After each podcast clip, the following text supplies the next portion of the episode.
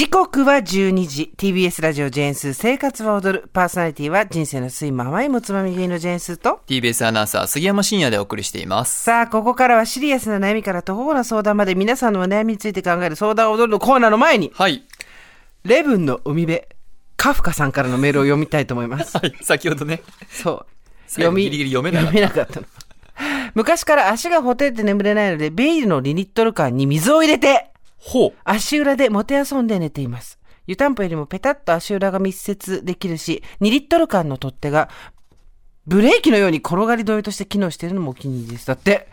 ビールの2リットル缶ってあの、大きいはあ缶ですね。手で持つところがね。そうそう。これに、水を入れて、ほう。はあ、あでも、大きな、うん。あれなんて言うんでしたっけ？保冷剤。ええ大きな保冷剤を足元のにタオルで巻いて寝てる人もいますよね。ええ確かにそうですねだ。から足って結構冷やして寝るといいのかもしれない。さっき足首温めてなかった？そうレッグウォーマーどっちがいいつけてる人のどっちがいいの？わからない。足首温めて寝てる人もいるし。足首温めて足の裏を冷やせばいいの？難しい。首は？首は温めるのか？冷やすのか？でも図鑑即熱っていうもんね。そうですね。ってことは、即は熱ですか？でもでもこの人はビール缶で冷やしちゃってるよ。もう相談に行こ 難しい。う。難しい。はい。では、今日は通算2334件目のお悩みです。ラジオネーム、ドリーさん、30代男性からの相談です。スーさん、杉山さん、こんにちはこん。にちは。いつも楽しく拝聴しております。ありがとうございます。本日は仕事での今後のキャリアの描き方について相談させてください。はい私は新卒で入った会社に勤め続けて、もうすぐ10年目を迎える30代の男です。大学時代、これといってやりたいと思える仕事がなかった私は、人を支えるような存在が向いていると感じていたため、うん。業種のこだわりはほぼなく、バックオフィスや事務系などの職種を選べることを重視して、そういった働き方ができる今の会社に入社しました。入社後数年間は同じ職種の先輩に叱咤激励を受けながら、だんだん仕事に慣れていきました。そして数年経った時に異動となり、私以外の全員が私と違う職種の仕事をしている部署で、その中のバックオフィス業務を一手に引き受けるという立ち位置になりました。うん。移動後はありがたいことに評価していただき、あっという間に社内での役職が上がっていきました。ただ、自分としては、同じ仕事をしている人が部署にいないから、他に比べる人がいないし、立場上みんなの役に立つ仕事をしているから、ありがたがってもらって、自分の本当のレベルよりも高く見られすぎているのではと思っています。うん。そんなことを思いながら今の役職になって数年。先日、上司と面談を行った際に、君にはこの部署にいつまでもいるのではなく、もっと他の部署などに行って会社を支えるようになってほしい。だから、どの部署に行きたいか考えてみて、と言ったことを言われました。しかし私自身、今後どのように進みたいかと描いている未来の道筋はなく、むしろ今のままがいいという気持ちがあるのです。もともと臆病な性格なので、新しいことにチャレンジするのが苦手というのもあるのですが、それ以外の環境面も理由にあります。現状、給与面的に満足しているため、もっと給与を上げたいという気持ちはありません。かっこ、いろいろあって、今後家計を支える立場にはならない予定なので、そこはこれからも変わらないと思います。また、社内の管理職を見ていると、パワハラとまではいかなくとも、管理職よりさらに上の人から厳しい言い方をされていて、私自身が耐えられるだろうかと思ってしまいます。そして、先ほども書いたように、私と同じような立場の社員がいないため、こんな風に進みたいといったモデルの方もいないのです。同じことばかりをしているわけにもいかないと思うので、もっと成長していかなければいけないというのは頭では分かっていますが、どうしても甘い気持ちが出てきてしまい、現状維持がいいという気持ちが出てきてしまいます。これからどうやってこの先のキャリアやなりたい姿を描いていけばいいでしょうか。よろしくお願いいたします。はい、ドリーさんありがとうございます。丁寧に書いていただけてすごくわかりやすかったです。あの、私とても驚いて、うん。というのは、もちろん性別でくっきりと区切られるものではないんですけれども、はい女性に多いタイプの相談なんですよ。あ、そうですか。どういうことかっていうと、うん私よく土日にいろんな場所に行って、あの、男女共同参画の部署がやってる講演会だとかトークイベントに出て話をしてくるじゃないですか。お客様の7、8割が女性なんですけど、何の話をしに行くかと、大体この話をしに行くんです。えあの、インポスター症候群という言葉があって、えインポスターっていうのは、症候群って言うんですけど、病気じゃなくて心理的な状態を指す言葉なんですけど、はいインポスターシンドローム。インポスターってあの、詐欺師とかペテン師とかいう意味で、ええどういうことかっていうと、えー自分が今ある状態というのは、自分の能力や努力で獲得したものではなく、たまたま運が良かったからとか、他にそういう人がいなかったからお鉢が回ってきたとか、周りの人が間違った過大評価をしているからというふうに思ってしまい、自分の能力が高く評価されたからとは信じられない人のことを言うんですよ。ええで、ええそういう場合に昇進や次のステップアップのチャンスをもらった時に、これを断らないと無能がバレると思って断っちゃうええというのがあって、これは女性に多いんですよ。はい。特に社会で仕事をしている女性が昇進の時なんかに出てくる。で、女性とマイノリティに多いとは言われてるんですね。えでも、もちろん、そうじゃなければかからないってことはもちろんなくて、30代の男性でもこうやって自分が今この位置にあることをお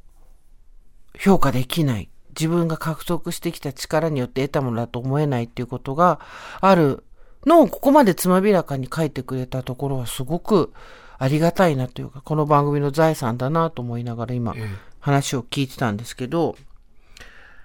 まあ平たく言うと、自分に自信が持てないというままに能力の高い人が昇進していくとか、ぶち当たる壁なんですよ。うん。で、自分があまり能力がないと思っていると、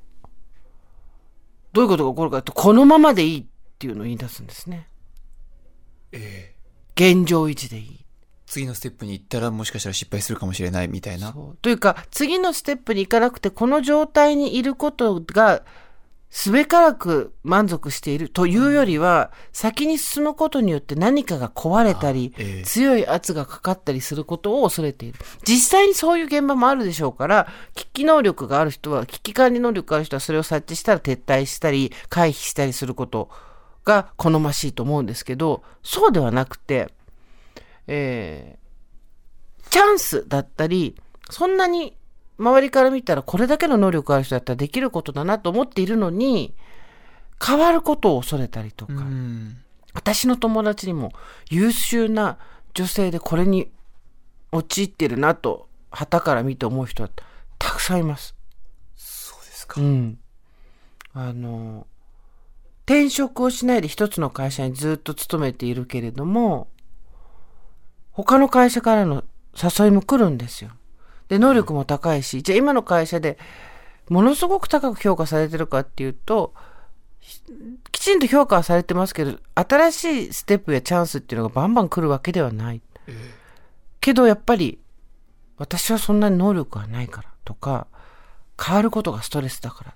て言って、ね、大体こう、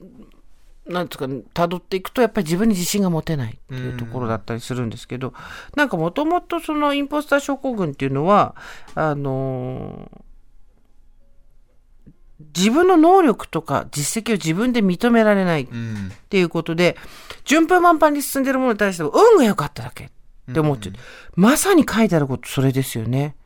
そうですね。やりたい。いと思える仕事がなかったから人を支えるような存在が向いていると感じていたためっっていうことで、これ自体が全く悪いことではないんですよ。悪いことではないんですけど、何かを決断したり、責任を持ったり、意思で動いていくよりも、そういう人たちのバックアップをすることが自分がいいと思って、えー、バックオフィスとして仕事をしてきたと。で、えー、いろんな仕事をしていく中で慣れていき、バックオフィス業務を一手に引き受ける立場になり、もうこの時点で能力が高いっていうことなんです。で、えー、移動後はありがたいことに評価していただき、あっという間に社内での役職が上がってきました。これ、鼻高々になっていい話じゃないですか。そうですよね。おお、頑張ってきた、自分の成果が出たぞとか、うん、やっぱり人のサポートをするってことが自分には向いてたんだ。うん、よかったよかったとか、じゃないですか。でも、同じ仕事をしている人が部署にいないから、他に比べる人がいないし、立場上みんなの役に立つお仕事をしているから、ありがたがってもらって、自分の本当のレベルよりも高く見られすぎているのではと思ってしまいます。まさに、インポスターじゃないかなと私は思っちゃうんですよね。えー、これご自身で自分でいろいろインターネットなんか検索してみて、ちゃんと医者が、医師が監修しているもの、とか、えー、アカデミックなところが出してる、病院が出してるような、えー、心療内科とかが出してるようなものを見ていただいた方がいいと思うんですけれども、インポスター症候群に関してはたくさん書いてあるので、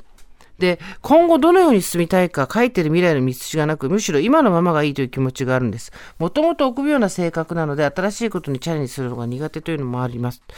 それ以外の環境面も理由にあります。っていうところで私が気になるのは、今後いろいろあって家計を支える立場にはならない予定なのでって書いてあって、はい、これが現在、例えばパートナーがいて、その人が最終的に、えーと、メインの稼ぎ手になっていくっていうことだだから、えー、そういう立場にはならないっていうことなのか、それとも今はパートナーがいなくて、今後パートナーがを得た時に自分は、えー、稼ぎ手としては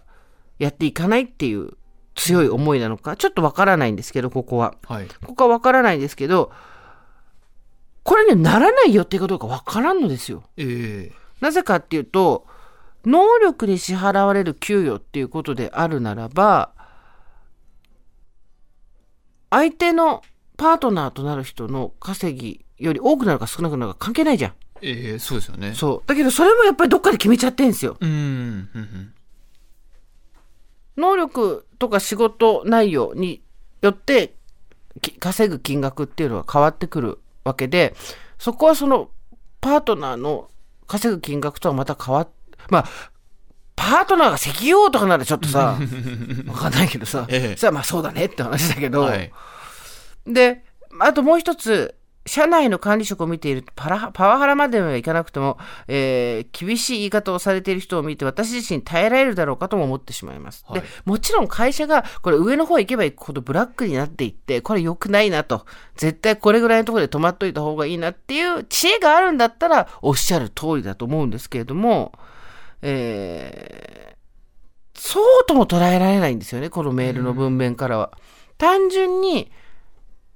自分にはそれが不適格であると思ってる。あとね、欲望を持つことを自分に許してない感じっていうのはすごくする。えー、確かに。これ、謙虚とか、謙遜みたいなことではなく、どうしてもその能力を認められないっていうところからの発想で、こういう考え方になっちゃうんですかね。これ、杉山さんは例えば、なんだろう、後輩を育てたりするときに、こういうことに直面したりしませんか、ええ、なんかね、自分の年齢が上がってくると、いろいろ感じ方が変わってきて、自分もなんか、自分がやっているのは周りの助けて、本当支えてもらってとか、うん、なんか、先輩からご指導いただいて、みたいなふうに、もちろん20代の時とは思ってることは多かったんですけど、うんうん、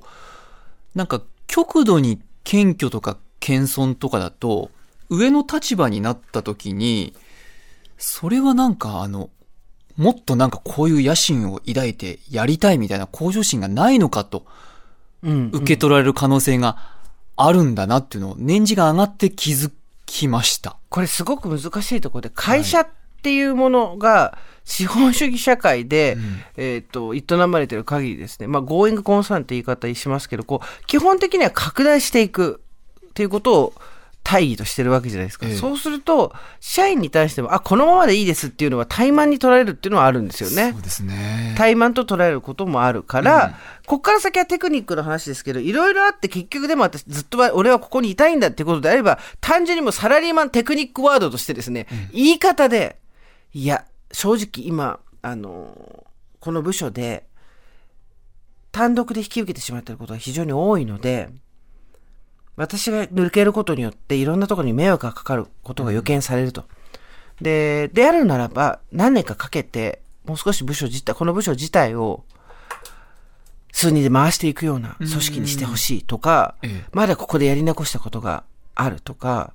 なんかね、うまいこと言うって言っても、やる気があるように見せるっていうテクニックもあるんですよ。やる気があるように見せて、かつ、こう、残るとそいうう。。あ、この人すごい考えてくれてるな、ふーっていう言い方もあるんですけど、はいまあそっちをやるも一つだし、でもなん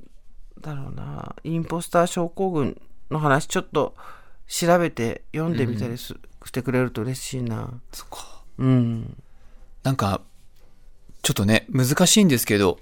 現状維持って自分の年齢とかステージも、とか評価も変わっていく中で、同じことをやってても、それって、現状維持にならないのかなと思うことがやっぱりあります。交代になっちゃうんですよね。はい交代になっちゃうんですよね。だなんとなくやっぱり現状維持っていうのは、自分とかやってることが右肩上がりに少しでもん上がっていかないと、これは現状維持って言わないのかなと最近なんか気づくことが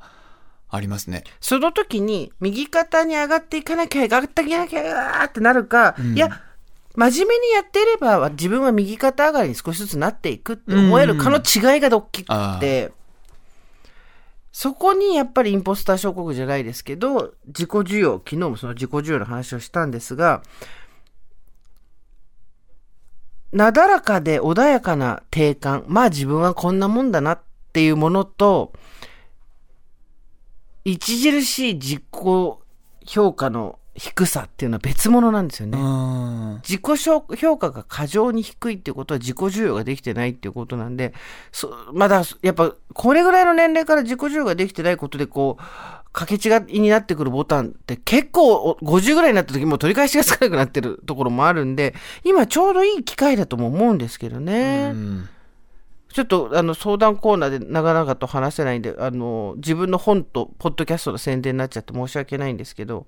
あの今出てる新書、女に生まれてもやってるっていうのは女の話が書いてあるけど、もしかしたらドリーさんが気になるところがあるかもしれない。図書館で借りてくださっても構わないので、あとその自己需要のことに関しては、もしかしたら、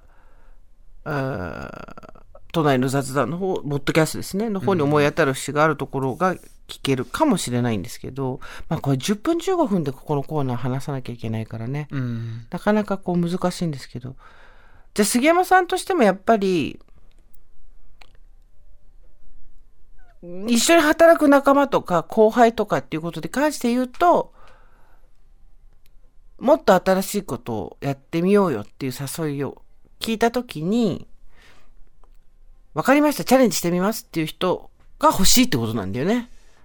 多分まあ、先輩的なあの目線から言うと、うんもしかしたらそうかもしれませんね。うん。プロフェッショナルになりたいっていうのと、このジャンルで、あとそのスペシャリストのプロフェッショナルになりたいっていうのと、ジェネラリストでいたいっていうのとまた、ね、欲望の方向性が違うんだろうけど、なんて言ったらいいのかな？これすごい難しいな、伝えるのがうん。ね。ほんと時間をかけてこのことだけもっと話したいぐらいですね。そうですね。ね、ああっという間に時間がはい。経ってしまいました。でもそれだけやっぱりあの、難しいお悩みで、そうなの。私が唯よくわかる。うん。言いたいのは、わかる。なんか、いろいろあるんだと思うんだけど、決めつけないで、ちょっと一回だけ、一回だけ話聞いて、ごめんごめん、みたいな感じ。わかる。そう、わかるわかる。なんかいろいろあると思うんだけど、ちょっと一回だけ、一回だけそれ忘れて、ちょっとこっちの話聞いてっていうのがないと、自己評価が低い人の話聞いてくれないと思うんだよね、からね、うん。っていう経験があったりするんで、よかったら、ちょっと、もう一回聞き直してみたりとかしてもらったら嬉しいです。さあ、お悩み解消コーナー、相談を踊る、採用された方には、クオカード3000円分もプレゼントします。はい。皆さんからの相談、こちらで受け付けています。メールの方は so.tbs.co.jp。おはがきの方は郵便番号 107-8066TBS ラジオジェーンスー生活は踊る相談は踊るの係までお願いいたします。時刻は12時20分、この後は交通情報。